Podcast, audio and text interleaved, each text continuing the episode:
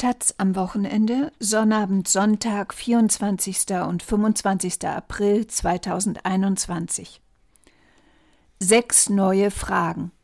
Annalena Baerbock ist Kanzlerkandidatin, ihre Partei im Umfragehoch. Doch im Wahlkampf müssen sich die Grünen ihren Widersprüchen stellen. Sechs unangenehme Fragen zu Feminismus, Geld, Klima, Miete, Militär und Koalition. Können Sie mit Geld umgehen? Von Ulrike Herrmann. Eine konservative Retourkutsche fehlt nie, wenn Grüne ihr Programm vorstellen. Und wie soll das bezahlt werden? Diesmal ist die Frage sogar berechtigt, denn die Grünen haben darauf verzichtet, einen minutiös durchgerechneten Forderungskatalog zu präsentieren. Damit haben sie keine guten Erfahrungen gemacht, Ihr Wahlprogramm von 2013 war bis auf den letzten Cent kalkuliert. Am Ende landeten sie bei 8,4 Prozent der Stimmen. Also haben sie diesmal vor allem Ziele formuliert. Unter anderem sind geplant ein Qualifizierungskurzarbeitergeld, ein Klimawohngeld, eine Kindergrundsicherung, ein Elterngeld von 24 Monaten, eine Garantiesicherung statt Hartz IV und höhere Steuerzuschüsse für die Rentenkasse.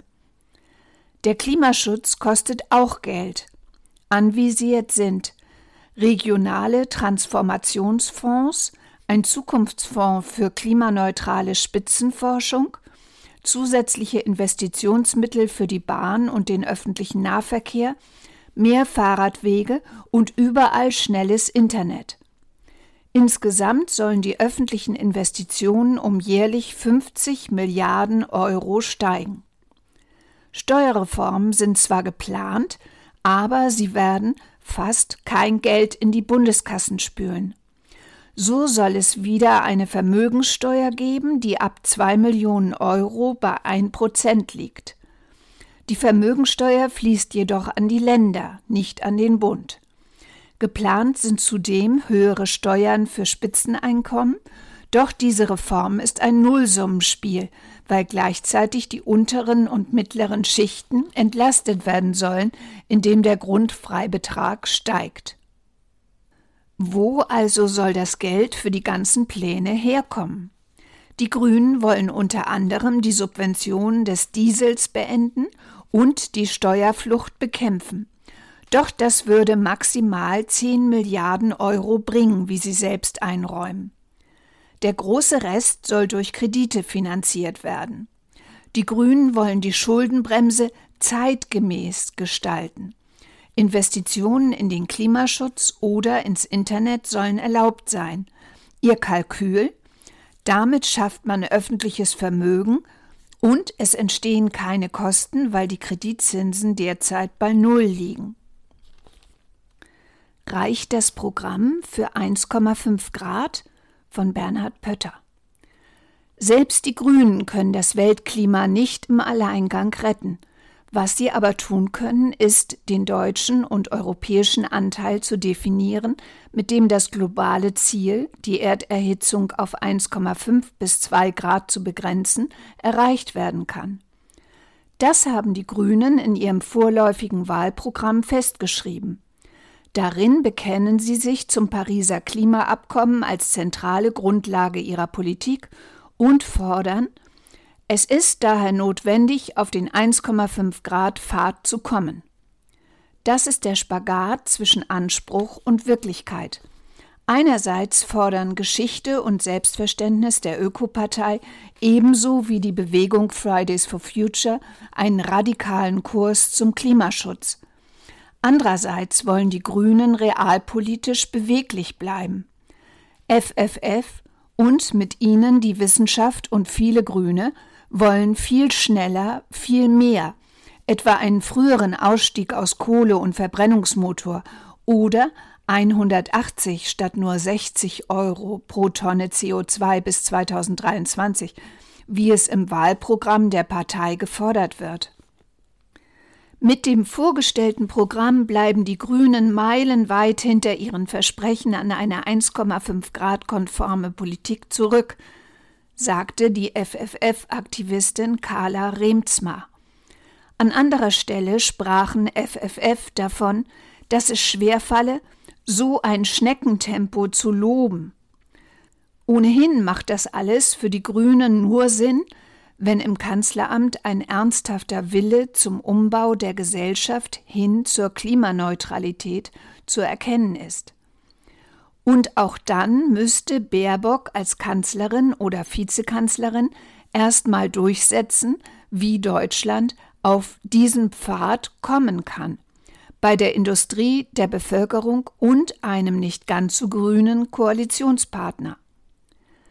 Reicht das, was die Grünen wollen? Selbstverständlich nicht. Das wissen sie selbst am besten. Aber wenn sie nur die Hälfte ihrer Pläne durchsetzen, bringt das andere in der Politik und der Wirtschaft in Zugzwang. Sind sie feministisch? Von Patricia Hecht. Die Grünen haben vorgelegt. Sie waren die erste Partei, die schon bei ihrer Gründung eine Frauenquote einführte. Mehr als 40 Jahre und diverse Machos à la Fischer später führt sie auch dieser Umstand zu ihrer ersten grünen Kanzlerkandidatin. Annalena Baerbock selbst ist die erste potenzielle Regierungschefin, die sich als Feministin versteht, ein frauenpolitischer Meilenstein. Durchaus offensiv positionierte sie sich bislang zu Frauen- und queer-politischen Themen wie Quote und Parität, Gewaltschutz und reproduktive Rechte. Das nächste Jahrzehnt muss ein feministisches werden, forderte Baerbock noch 2019. Irritierend ist, dass in ihrer ersten Rede als Kanzlerkandidatin am Montag nichts davon zu hören war. Offensichtlich will Baerbock auch Wählerinnen erreichen, denen Feminismus als Provokation gilt. Für den Wahlkampf könnte der Spagat zwischen einer feministischen und einer bürgerlich gesetzten Position, die möglichst breite Wählerinnenschichten ansprechen will, heikel werden. Im Entwurf des Wahlprogramms ist Frauen- und Queerpolitik etwa bei Gleichstellung, Gewaltschutz und Gesundheit vertreten. Die Rechte von Sexarbeiterinnen streift die Partei nur kurz. Welchen Stellenwert Feminismus für die Grünen tatsächlich hat, dürfte sich auch in möglichen schwarz-grünen Verhandlungen zeigen. Da die Union etwa im Hinblick auf reproduktive Rechte kaum zu Zugeständnissen bereit sein wird, Stichwort Werbeverbot des Paragraphen 219a, besteht die Gefahr, dass Frauenpolitik für die Partei zur Verhandlungsmasse wird. Sind sie die Partei der Mieter oder der Vermieter? Von Rike Wiemann. Eines ist seit dem Scheitern des Berliner Mietendeckels klar. Das Thema Wohnen wird den Wahlkampf begleiten, auch den der Grünen. Das Problem der Mietensteigerung bekommen wir nur mit Regulierung und Investitionen in den Griff. Der Markt allein wird es nicht richten, erklärt Christian Kühn, der wohnungspolitische Sprecher der Grünen Fraktion, auf Anfrage. Wir schlagen einen Stopp bei den Mietpreisen vor. Anders als die Linkspartei, die am Donnerstag einen deutschlandweiten Mietendeckel im Bundestag beantragt hat, der auch die Senkung überhöhter Mieten vorsieht, wollen die Grünen nur Mietobergrenzen durchsetzen. Von Mietminderungen ist im Entwurf ihres Wahlprogramms nicht die Rede. Der Fokus liegt darauf, Mieterhöhungen zu erschweren. Erstens versprechen die Grünen, die vom Bund erlassene, wenig effektive Mietpreisbremse zu entfristen und nachzuschärfen. Zweitens sollen reguläre Mieterhöhungen bei 2,5 Prozent im Jahr innerhalb des Mietspiegels gedeckelt werden.